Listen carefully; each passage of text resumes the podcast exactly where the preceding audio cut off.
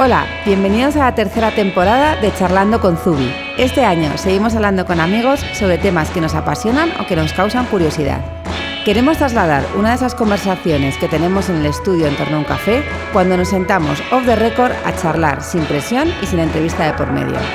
Elena y yo hemos preparado una lista de gente que nos apetece que conozcas y con cada uno de ellos trataremos un tema en el que destacan para que nos enseñen desde la experiencia propia. Nuestro podcast está patrocinado por Zubi. Recuerda que en nuestro blog tienes este contenido siempre disponible y muchas más cosas que nos encanta compartir. Bueno, hoy hemos traído al podcast a alguien a quien sigo hace años desde Instagram y que practica un deporte que me encanta, que es el surf.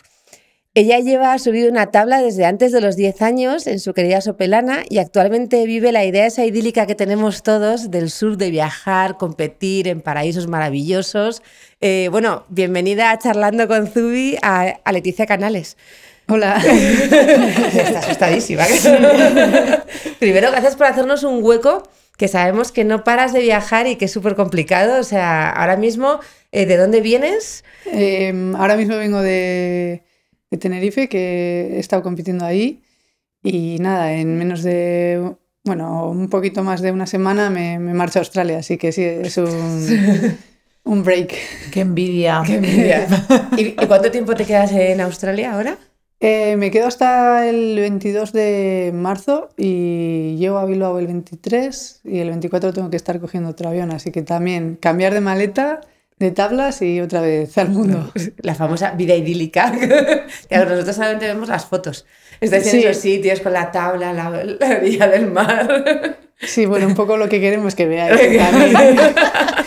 Cuéntanos la realidad, queremos ver la cara de tan idílico, realmente, realmente es ese, ese tipo de familia nómada del surf, que, que todos eh, sois amigos entre vosotros y viajáis a estos sitios, a las competiciones y tal. ¿Todo eso es así de guay como lo vemos? Eh, bueno, tiene esa parte que es la que damos a conocer, ¿no? La de los viajes, las de compañerismo, pero sí, al final piensa que tú vas a competir. Entonces, aunque te estés quedando con tu compañera en la habitación, si te toca contra ella, eh, vas con el cuchillo. a ganar, siempre a ganar. Claro, siempre a ganar.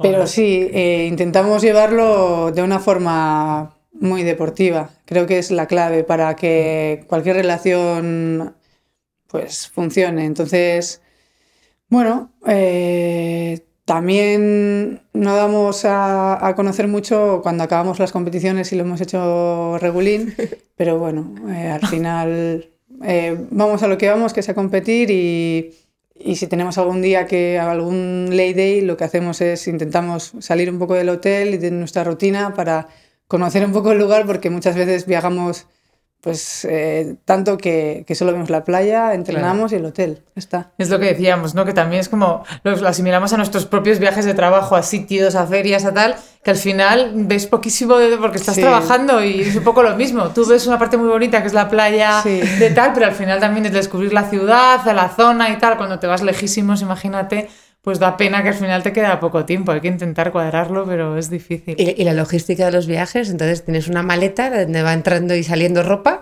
pero no llega al armario casi.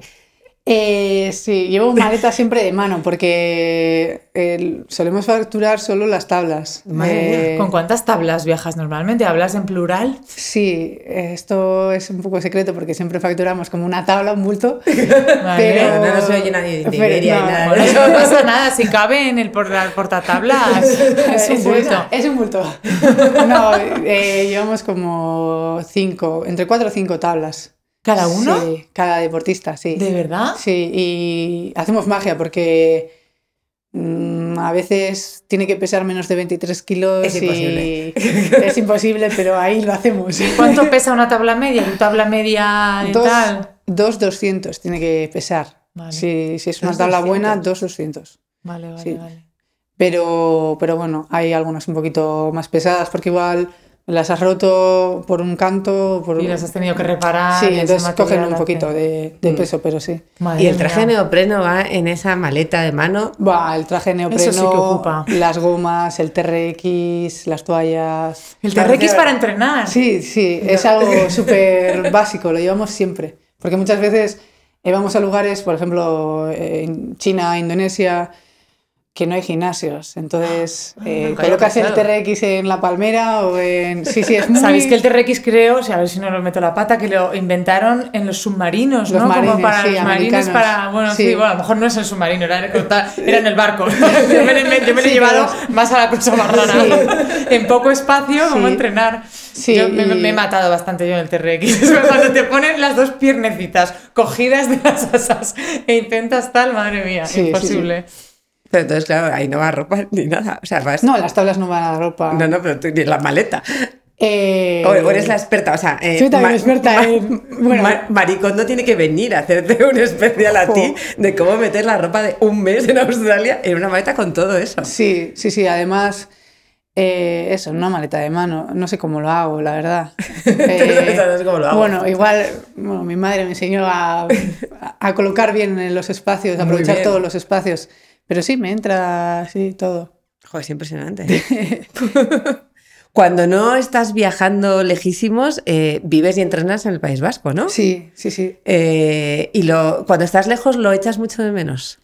Mira, me encanta cuando vuelvo a casa desde bueno, en avión, ¿no? En- entonces voy bajando y, y cuando empiezo a ver ya el verde y los caseríos es como una sensación de ya estoy en casa. Y claro que lo echo de menos. Y es más, me doy cuenta de la suerte que tenemos de vivir donde vivimos, Mm. porque lo tenemos todo, lo tenemos todo, o sea, seguridad, eh, em, quiero decir, médicos buenos, educación. Cierto. Y vas a muchos países en los que esa, esas pequeñas cosas, pues, que son básicas, o que deberían de ser básicas, Sí. faltan, ¿no? Entonces, uno de los países que más se parece así eh, de sistema es Australia, que es como puedes ir por la calle tranquilamente, no, no, no tienes horarios, ¿no? Pero sí, cuando baja- viajamos a los Estados Unidos o Sudamérica o África, es otro mundo. Ay, sí que se echa de Sí. menos. Sí, sí, pero bueno, la verdad que me encanta la sensación de volver a casa, aunque sea un día, ¿eh? Mm. Me encanta ver el paisaje, aunque esté lloviendo, es como, ah, estoy en casa. qué bien". Y luego también echarás muchísimo de menos a tu familia, ¿no? Además tú tienes una Sí. hermana gemela. Sí, Eso ya es la unión, o sea, si ya nos dicen que nosotros somos hermanas unidísimas, ya lo tuyo llega a otro nivel. sí, echo mucho de menos a la familia, eh, siempre estamos en constante contacto, ¿eh? Eh, tenemos un chat y, y hacemos videoconferencias y, y siempre están, se me ven las mangas ahí a las, a las tantas de la madrugada por el cambio de horario. La verdad que son súper fans y bueno, eso es mi familia, ¿no? Qué menos. Pero, pero sí, con lo yo, eh, bueno, con los años me he ido acostumbrando, pero sí que al principio fue muy, muy duro la separación. A los 18 años yo me decidí seguir la carrera deportiva y ella no, y llevaba toda la vida con ella entrenando, tanto en el hockey hierba como en el surf. Ella también, sí. entonces, eh, también hacía surf y tal. Sí, sí, sí, ella eh, se hizo una, bueno, un pre, un- bueno, dijo adiós muy pronto. Quedó cuarta de Europa y Guau. sí, y además eh, fue muy bonito porque hicimos final las dos. ¿Qué Qué dices? Sí, en el campeonato de la Cano. Y yo iba primera y se me rompió el invento, que es el, Sí, sí. no sé explicarlo, El cable el que- cable que, el cable une la el- tabla al, deportista, sí. Y, y joder, mi hermana no pudo, se le escapó la otra surfista, imagínate, yo iba primera, se me escapa la tabla, voy a la orilla, pero sigo yendo primera. Y a mi hermana se le escapó, porque le, marca, le estaba marcando, se le escapó, y la otra se colocó primera. Y yo quedé segunda. Entonces, fue como, yo, para mí fue la, la final más bonita porque la compartí con mi gemela. Pero sí que Totalmente. también la más dura porque iba primera y por un detalle que se te rompe el, Sí. el lis y... Pero sí. ¿Y a qué se dedica ella? ¿Se ha dedicado a algo con lo que podáis colaborar en un futuro trabajar juntas? Ella eh, ha estudiado para ser profesora de primaria y está... No nos cuadra para trabajar contigo. No, pero está haciendo también... eh, Bueno, yo voy a chulear de hermana porque... Es lo que hay que hacer. Ah, es, chulear, es- el es una crack, es una crack. Porque está eh, estudiando lenguaje de signos, ya Ah. va por el segundo nivel y, y bueno, eh, siempre vinculada a la educación. Y la verdad que eh, para mí es algo que nunca me hubiese imaginado que mi hermana estuviese estudiando lenguaje de signos y además habla, o sea, bueno, habla, eh, signa perfectamente. Me Eh, difícil. igual vamos por la calle y, y se encuentra con un sordo y puede mantener una conversación de 10 minutos tranquilamente. ¿Qué pasa? O sea, es una pasada, ¿no? Y bueno, ahora que está en casa, eh, se está animando otra vez a, a surfear y siempre me llama, Leti, ¿cu- ¿en, en qué playa entrenas? ¿Hay buenas olas? Y yo siempre le doy el parte y nos vemos en el agua. Y la verdad que estos últimos meses que eso, que está entrando al agua, han sido como... No me concentro muy bien en los entrenamientos porque está ella y me hace mucha ilusión. Ya, no me Entonces, extraña. como que me tengo que centrar y Leti, estás entrenando, no estás en baño libre, ¿sabes? No estás surfeando con tu hermana, estás entrenando. En baño Pero sí. libre. ¿Cómo es normalmente tu rutina cuando estás en casa un poco de entrenar y tal? ¿Cómo es un día en tu vida de trabajo? Joder, pues es súper aburrido. ¿eh? No, no lo creo. No. ¿eh? Eh, nada, levantarme a las siete y media, desayuno y bueno, depende de la semana que tengamos, eh, va por objetivos. Vale. Entonces, eh, si esa semana toca carga porque las condiciones de mar eh, pues está grande y son baños que igual no puedes estar muchas horas porque Ah, hace mucho que frío. a la naturaleza a- totalmente. Sí, eso es. Según cómo estén las condiciones, eh, Se adapta. se preparan unos entrenamientos y otros. Y, y siempre tenemos dos sesiones de físico y dos de surf. Eh, las sesiones de físico, pues si toca fuerza, pues pasa la hora y media, dos, que es la dura, sí. Y después toca surfear y estamos pues entre una hora y media, también dos. Y nada, comemos y otra vez. Volvemos al agua a la tarde y al final hacemos como una sesión de, de TRX o de core. Vale. Madre y, mía. y después, si toca aeróbico, eh, metemos más, eh, más horas de agua, eh, más o menos durante, o sea, una media de día al día es eh, cuatro horas en el agua. A veces, pues, hace bueno y metemos seis. Sí. O sea, es una pasada. Más el físico. Ya, ya, ya. Y cuando eso, si metemos seis horas de agua, pues hacemos solo core. O sea, tienes que ir, Ir compensando. compensando, no te puedes matar. Ya. Porque sí que es verdad que después la fatiga, eh, recuperar la fatiga mm, necesitas días. Entonces, bueno, siempre vas eh, adecuando los bueno, los preparadores físicos nos van adecuando y por eso es súper importante el feedback que tenemos con los preparadores físicos. Porque igual un día, por ejemplo, lo de la menstruación es súper importante en el caso de las chicas. ¿Mm? La semana antes de la menstruación rendimos súper bien, pero muy bien. ¿Qué dices? Sí, sí, sí. No es lo contrario. O sea, te entra, entra el hambre y también puedes rendir muy bien. Sí. En mi gimnasio siempre me han dicho que no. o sea, ah, debes estar preta y te dicen. Estás, yo me siento fatal, pero los entrenamientos Qué fuerte. y los entrenamientos físicos salen muy bien. Porque estás, estás con una hormona, no sé qué hormona es, pero estás con una hormona. Y después eh, de la que te baja el periodo, los dos primeros días tienes que entrenar un poquito más flojo. Y después a partir del tercer día puedes empezar. Sí. Y eso también lo tenemos controlado. Claro. Entonces, claro, tenemos que estar en constante y da un poco de vergüenza porque dices, Qué bien, ¿no? "Joder, me Una bajado". cantidad de información. Da, da vergüenza, pero al final Bueno, es, es que te hay que hacer acostumbras. equipo. O sea, es parte de, es una información más. Totalmente igual, una formación física. Lo- Los deportistas de élite es que además, ¿tú cuántos entrenadores tienes? Tienes eh, Dos. varios entrenadores, Sí. además ellos to- todo el día contándose, hoy la he visto tal, hay que Sí. mejorar no sé qué, o sea, al final tienes como, tienes un equipo detrás. Sí, aunque el surf sea un deporte individual a primera vista, por detrás hay un equipo, ¿no? Está el, el técnico, que es Yatir Berasaluce, el técnico de surf. Y después están los dos técnicos físicos, eh, Usue y Julen, que son del Bastim, que es, un, es una mm, empresa del gobierno vasco en la que eh, estás becado, los mejores deportistas vascos están becados. Entonces eh, tengo esa ayuda y, y bueno, ellos han sido un poco los que nos están ayudando para ir a los juegos.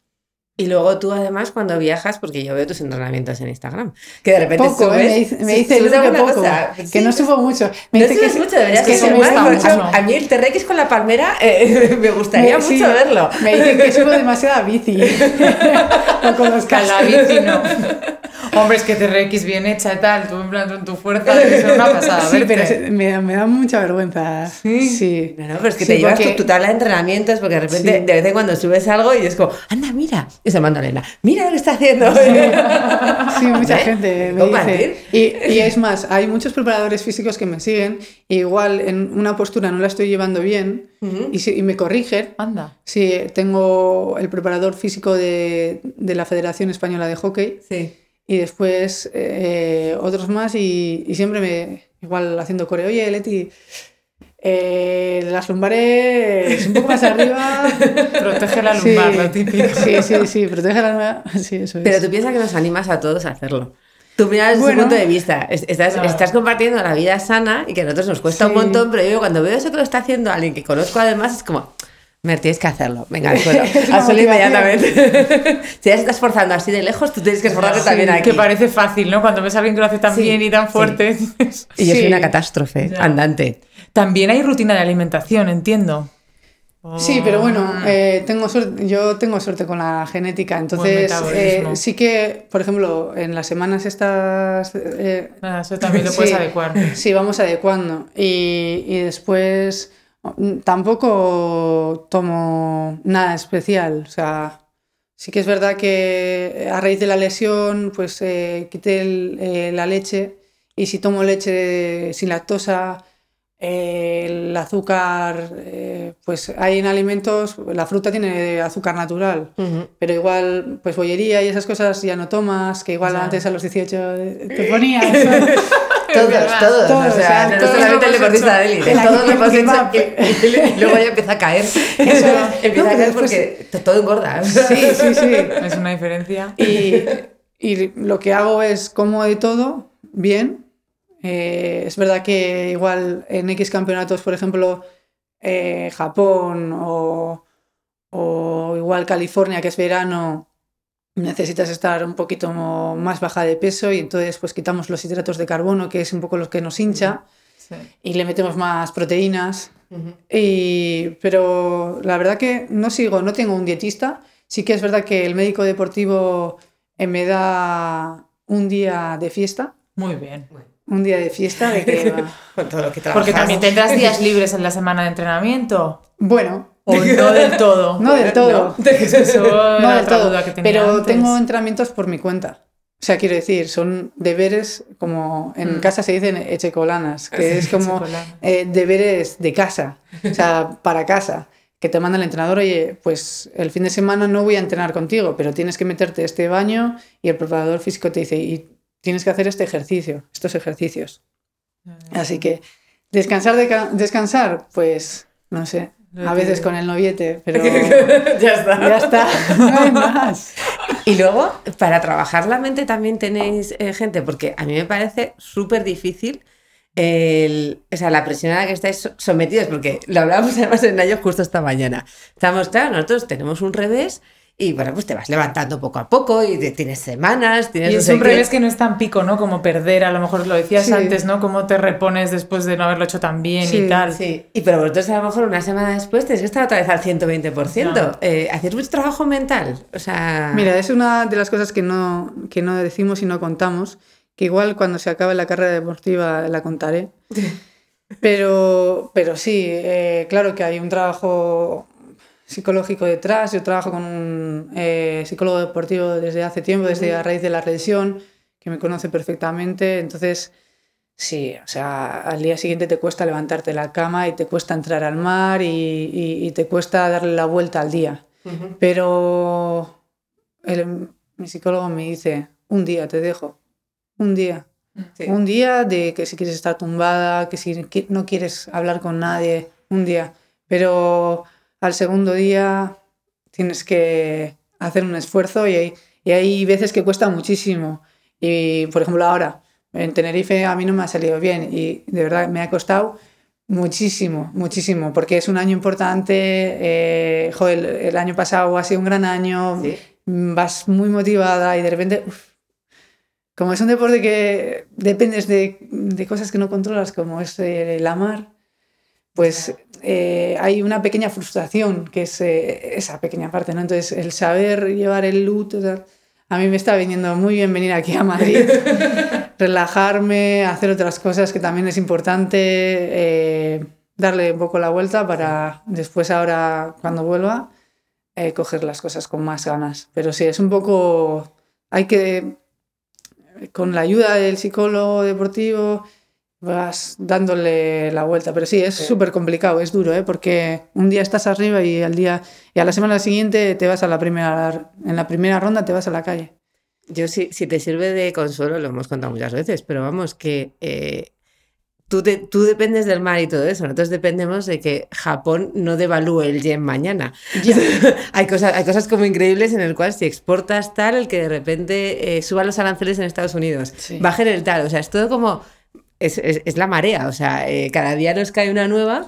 Nosotros Nos tenemos parecemos. mareas económicas, climatológicas también que pueden afectar a tus ventas Sí, más o menos. o. China ahora, pues tenemos Sí. amigos que venden mucho en China y de repente con lo que está pasando en China el coronavirus, de repente como que te cierran las Sí, fronteras, no puedes vender. Nosotros también estamos un poco claro, y, que no y- sabemos. Y todo es No como, entonces hace años ya, lo hemos dicho y además ha estado aquí, eh, cogimos una coach.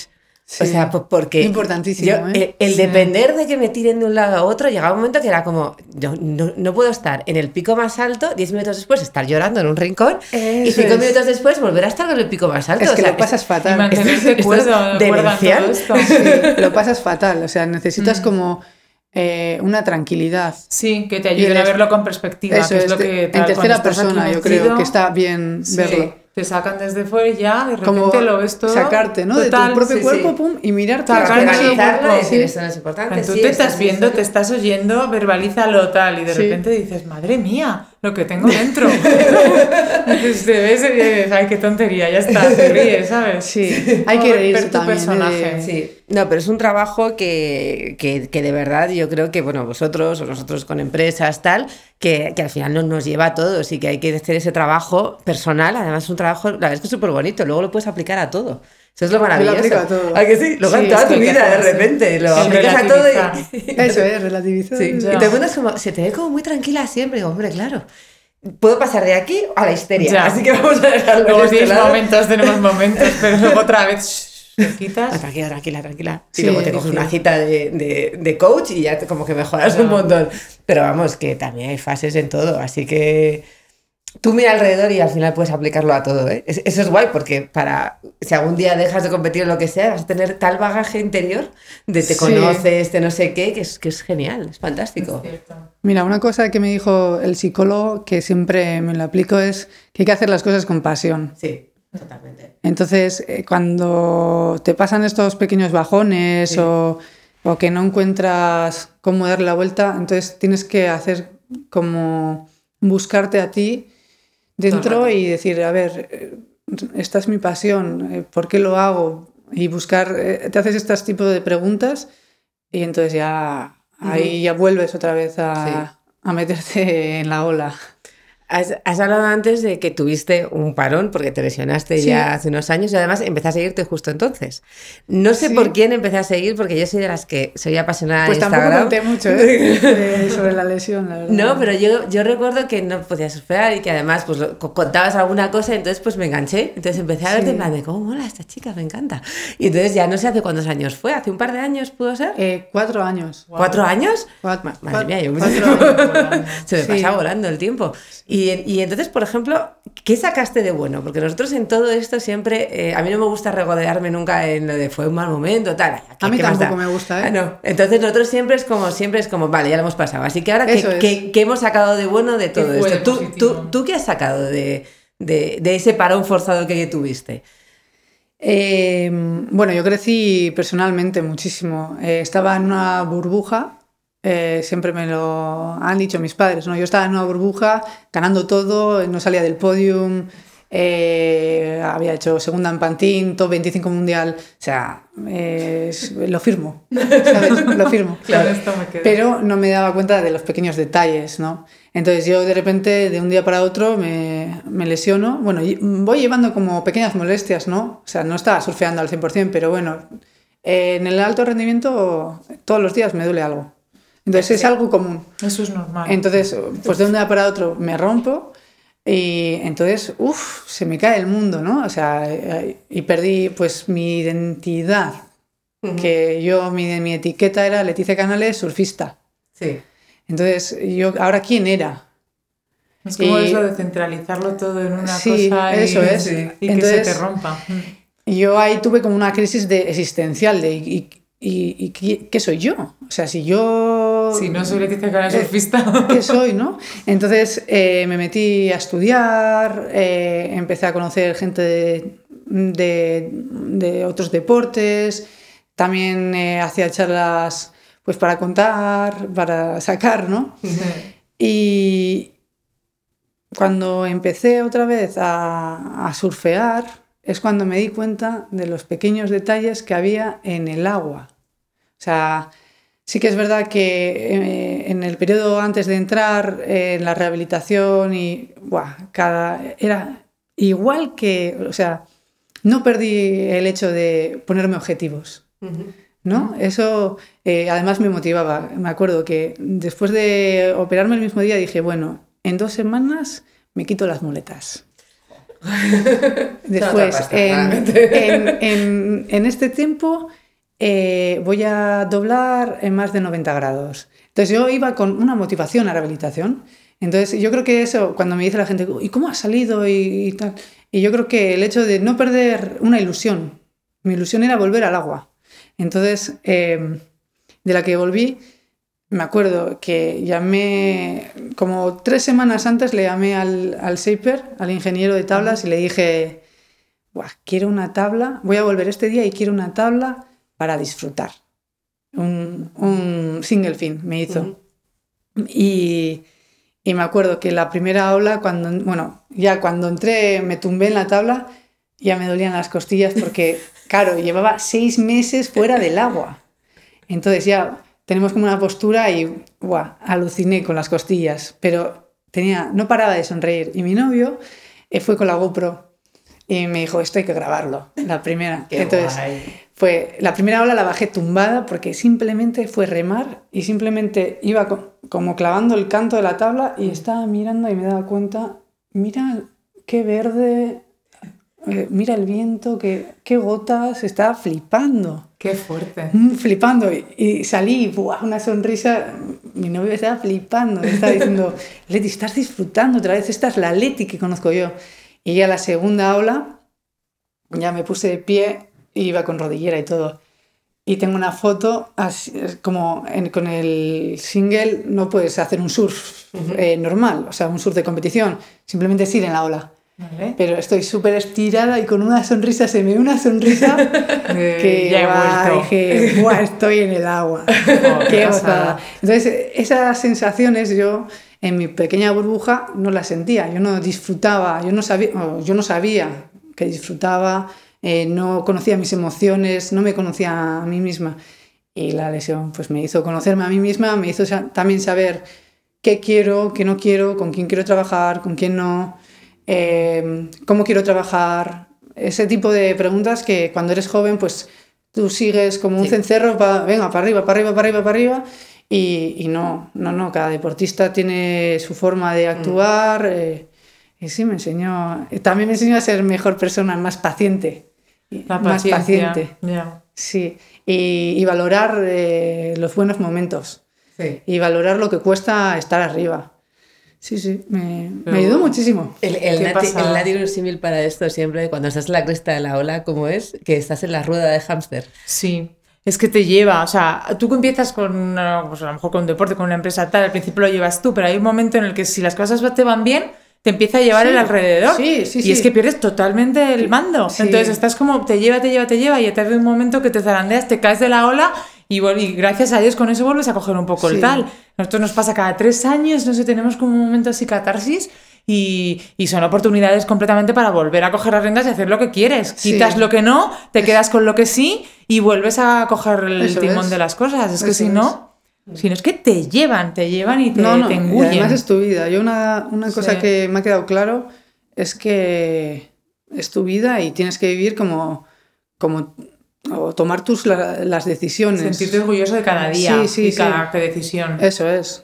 Y, y la verdad que por ahora estoy en ello. Jo, Encantada. Pues sí que sacaste cosas positivas. A, a mí una cosa que me encanta es que los surfistas además sois eh, muy, muy batalladores. O sea, conozco como muchas eh, historias de surfistas que además ya no solamente cuidan el mar, Sí. que hablábamos con, con, con Inés Susaeta, de toda su familia, que están súper involucrados, sino además incluso hay, hay iniciativas que, por ejemplo, para ayudar a niños con autismo o niños con problemas, Sí, que además, exactamente, Con ellos. exactamente, tiene unas iniciativas preciosas. Tú te planteas, a lo mejor ahora mismo no, que Sí. estás con muchísimo entrenamiento, pero eh, ¿hay alguna cosa que digas, jo, me encantaría poder ayudar de esta forma en- dentro de lo que hago? Pues mira, eh, yo sí que eh, me gustaría ayudar al surf nacional el día de mañana, ¿no? Porque he visto unas carencias como deportista y que creo que los propios deportistas tienen que, que ayudar, ¿no? Porque, bueno, pues yo he visto pues a, nivel de federación, a nivel de sponsors, a nivel de cómo llevar una buena temporada, cómo hacer una, una- buena preparación,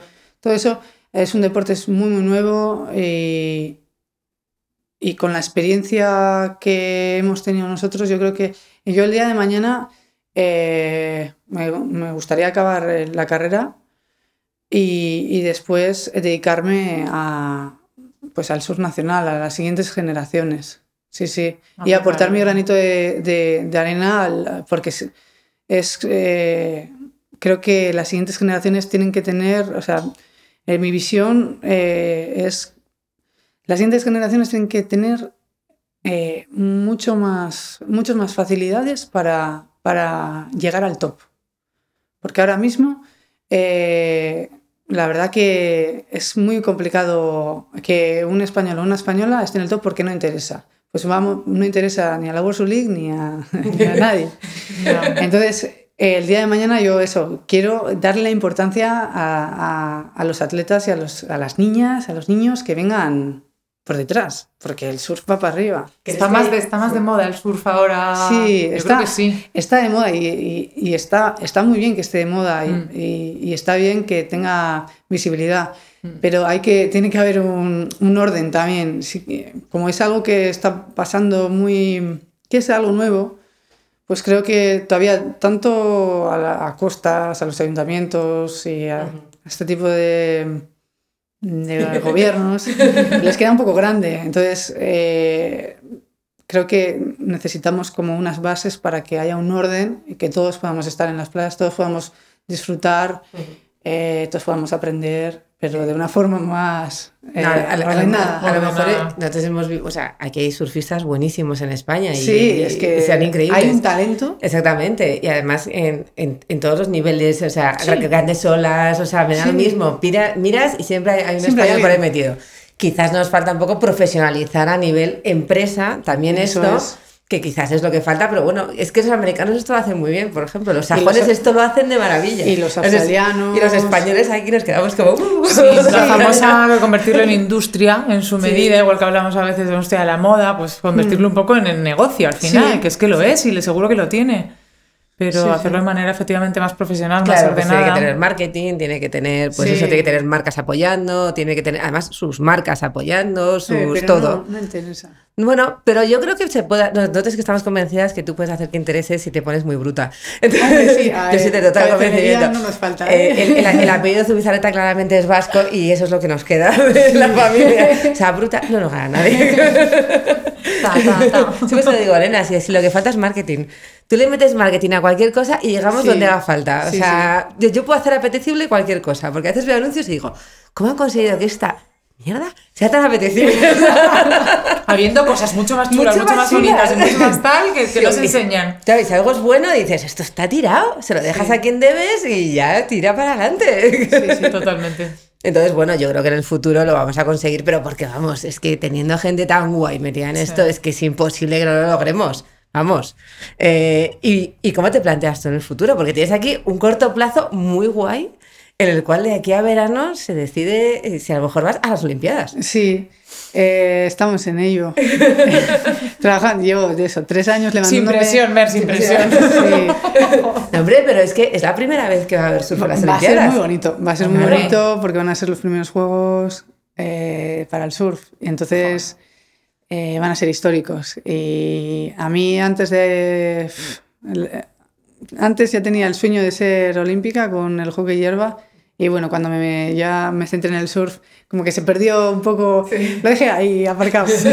Pero después, cuando se hizo oficial que iba a ser eh, el surf olímpico en Río y, y- y que en Tokio iba a haber la primera participación, pues eh, lo, que, lo que hicimos fue, pues, oye, justo estoy saliendo de la lesión.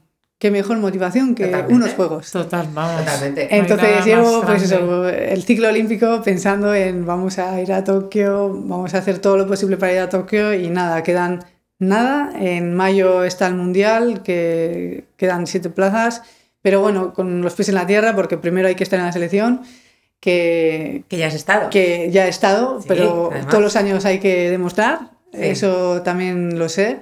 Entonces, eh, nada, eh, en cuanto vayamos eh, pasando de niveles, eh, os iré contando. Sí, no, vamos, lo, lo radiaremos en redes sociales. seguiremos. donde haga falta. ¿Y, dónde, y, de- y- y hasta qué día tienes a la clasificación dónde es? La clasificación es en El Salvador, Sí. que es donde me rompí la rodilla, así digas. que es una historia súper bonita. O sea, te lo debe. El me país. lo debe el país, me lo debe, me, me debe, sí. Yo creo que puede ser redondo. Sí, puede ser muy bonito. Eh, yo tengo ganas de volver, además. Eh, cuando me dijeron, "Buah, el, cam- el campeonato del mundo va a ser en El Salvador, dije, no me lo creo. Es, eh, las estrellas, o sea, esto, esto tiene un sentido para mí. Totalmente. Entonces, pues nada, eh, hay que hacer la gira australiana bien y, y ya está. Hay que, hay que seguir lo que hemos hecho, lo que hemos estado haciendo, que hemos estado trabajando muy bien, ir con confianza y las cosas van a salir. Así que ¿Y las chicas en, en surf dan, dan mucha caña? sí, el nivel nacional e internacional está creciendo, el surf femenino está evolucionando, te tienes que reinventar. Y, y también en eso estamos. Parte del entrenamiento es eh, maniobras innovadoras y, y ya salen un par, así que Qué guay. Sí, ahora hay que sacarlas en competición, que es como más difícil porque Con la es- presión. los nervios Madre porque son mía. maniobras que igual no las tienes tan entrenadas, pero bueno, Madre mía. cuando hay que arriesgar igual, igual toca y, y te sale. Y lo- Y hay lo que haces. intentarlo, Sí. hay que intentarlo. ¿Crees que la clave del éxito es más tener el talento o el trabajo duro del día a día? ¿Cuál es la dosis de cada una de las cosas? Yo creo que tiene que haber una mezcla de los dos. El talento se trabaja y sin talento no llegas a ningún sitio. Entonces, eh, creo que eh, cada deportista, a este nivel todo el mundo tenemos talento, pero, Sí, pero están en los pequeños detalles la diferencia, ¿no? Entonces hay que buscar esa clave eh, para dar un salto de calidad. Y se consigue simplemente pues, entrenando y, y teniendo una dedicación 100% a, a tu trabajo. Y, y bueno, así lo veo. No sé. En, en el surf la, la carrera es larga, porque al final estáis, eh, bueno, que Kelly Slater no sé cuántos años Sí, tiene pero ya. ese es uno entre un millón, ¿eh? Claro, digo, Kelly Slater sigue surfeando. Sí. Antes tenía pelo. Kelly Slater es muy mayor. Cuando nos enamorábamos de Kelly Slater tenía pelo, ahora va totalmente rapado, que es como, wow. Bueno, pero creo que es el calvo más guapo, Es ¿eh? el cal- más guapo que hay en el mundo. Mira, realmente. Nosotros hemos forrado nuestras carpetas con, Con Surfer surf, Rule. o sea, con Surfer Rule, pero todas, o sea, era impresionante. Pero vamos, eh, entonces, pero también ellos me imagino que es que se reinventan un poco, o sea, pasan de un estilo a lo mejor más agresivo, luego a lo mejor se pasan al long o se pasan a grandes olas. ¿Tú te planteas después de, de esto, dices, ¿hay algo que te llame mucho la atención? Ot- Otro estilo, otro... Pues mira, eh, lo estaba hablando antes. Cuando se, yo creo que cuando se me acabe un poco la, la carrera de competición, Sí, las olas grandes siempre me han gustado, pero no he tenido ese tiempo de, claro. de prepararme bien. Creo que, y muchas veces me han dicho, joder, Leti, ¿por qué no vas a la galea? Si, joder, tú me fuiste a coger olas grandes, tal. Y yo creo que cada modalidad necesita su preparación. Claro. Eh, si yo no estoy bien preparada, no, no me voy a jugar la vida en unas olas de 4 o 5 metros. ¿no? En esas no puedes. No, no, no, ni loca. Pero sí que es verdad que, bueno, eh, se pueden hacer pequeñas cositas en olas grandes. También me, me gustaría, pues, pues viajar más de, de un surf más libre, pero haciendo vídeos. Eh, pero ahora estamos centradas en Claro, lo que hay que estar. Pero sí que hay como otros planes que también eh, son Creo que- interesantes. Creo que hay un planazo en Islandia en pleno invierno Sí. y que se graban documentales allí. Hay unos que se quedaron atrapados allí, que el vídeo, o sea, el documental es buenísimo. Sí, a Islandia no iría, ¿eh? Que hace mucho ¿A Islandia no, no irías? Se ponían No. tres neoprenos uno encima de otro. Sí, no, Pero no te puedes ni mover. Es que necesitas Sí, flexibilidad. Sí, no iría eh, más bien por, por el frío y porque, eh, bueno, eh, creo que un vídeo más bonito puede ser en otros lugares que igual aún no se han visto y, Sí. y que también hacen frío, ¿eh? pero diferente, ¿no? Nosotros Sí. que llevamos mal el frío nos podríamos morir. Sí, sí, sí. Y, y solo para terminar, ¿quién es tu mito, tu ejemplo a seguir o esa persona que dices, jo, es que admiro muchísimo la carrera que ha hecho? Bueno, a lo mejor es de fuera del surf, ¿eh? Sí, tengo fuera del surf. Eh, Mireia Belmonte. Joder, claro. Sí, ¿Qué pasa? Sí, además le sigo de- antes de que ganase medallas y todo. Porque ella, eso, tiene. mm, eh, es alérgica al cloro. Sí, o sea, Y cada, cada vez que se mete a la piscina lo pasa fatal, pero es buenísima. Entonces, es, no sé, era como. Me sentía muy identificada con ella. Y, y la verdad que yo soy muy fan del deporte femenino en sí. Y siempre he tenido referentes nacionales también fu- fuera del deporte, o sea, del surf, eh, en otros tipos de deportes. Entonces, eh, bueno, no tengo una en general, pero si tuviese que elegir sería Mireia. Sí, sí, seguro. es, es un gran ejemplo. Vamos. Sí, y, y- y, ¿sabes? Muchas veces nosotros en el deporte hemos tenido que escuchar, o yo he tenido que escuchar cuando he sido joven y en el instituto, joder, qué espalda tan ancha o qué fuerte estás, ¿no? Esa, esa forma de mirar a, a la mujer deportista, ¿no? Un poco despectiva y mirarla y criticarla por, por ser un poco diferente, ¿no? Y, y estas chicas han hecho que ahora las niñas eh, tengan referentes, eh, las niñas y los niños tengan de referente a las mujeres y que ahora la mujer eh, sea femenina y fuerte. Sí. Y eso me encanta. encanta. Eso me encanta. Li- Lidia Valentín, que levanta pesas, Sí. siempre va vestida de rosa. Sí, Dice que sí, le da igual. sí. Dice, yo estaré embarazada, pero voy con mi Hello Kitty. Sí. Oye, que no pasa, Sí. que es que No la gente... Sí. cero, vamos, o sea, yo soy No, mucho menos femenina yo que ella. Sí, sí, sí, sí. Jo, pues nada, eh, no, no puedo más que desearte muchísima suerte. Muchísima eh, vamos a estar súper pendientes. Gracias. Todos los pendientes que quieras que estemos. sí, Hoy no me digáis nada, no decimos nada. Que. Vamos, y os animamos a todos a seguirla, os vamos a dejar los enlaces para que podáis seguirlas, porque de, de- de verdad, o sea, eh, yo, yo sigo a Leti hace años y, y- y es un ejemplo, un ejemplo además de esfuerzo, cómo se levantó después de la lesión, cómo volvió a rehacer toda su carrera deportiva y cómo ahora puede ir camino de las Olimpiadas, cosa que es una pasada, eh, vamos, lo mío es cuando lo mires. Así que nada, eh, muchísimas gracias por hacernos un hueco y, y bueno, aquí tienes tu casa siempre que quieras, ¿eh? Cuando Vale, quieras a gracias. Madrid Muchas estás gracias. invitadísimo. gracias. Qué ricasco. Muchas gracias por habernos elegido de nuevo para pasar un rato de tu tiempo. Para nosotras también ha sido un placer enorme pasarlo contigo. El equipo del podcast de Zubi, capitaneado por Elena y por mí, con Pati en fotografía y Sergio en sonido, esperamos haber estado a la altura. La música de este podcast es un regalo del Latón, nuestros compositores de jeans favoritos, que desde Japón nos acompañan desde el primer día. Si te ha gustado y crees que le puede gustar a otros, compártelo. No hay nada mejor que recibir un regalo porque alguien se acuerda de ti. Tenéis todos nuestros podcasts en nuestro blog, en iTunes, Spotify y otras plataformas. Gracias de nuevo por estar aquí, nos vemos muy pronto.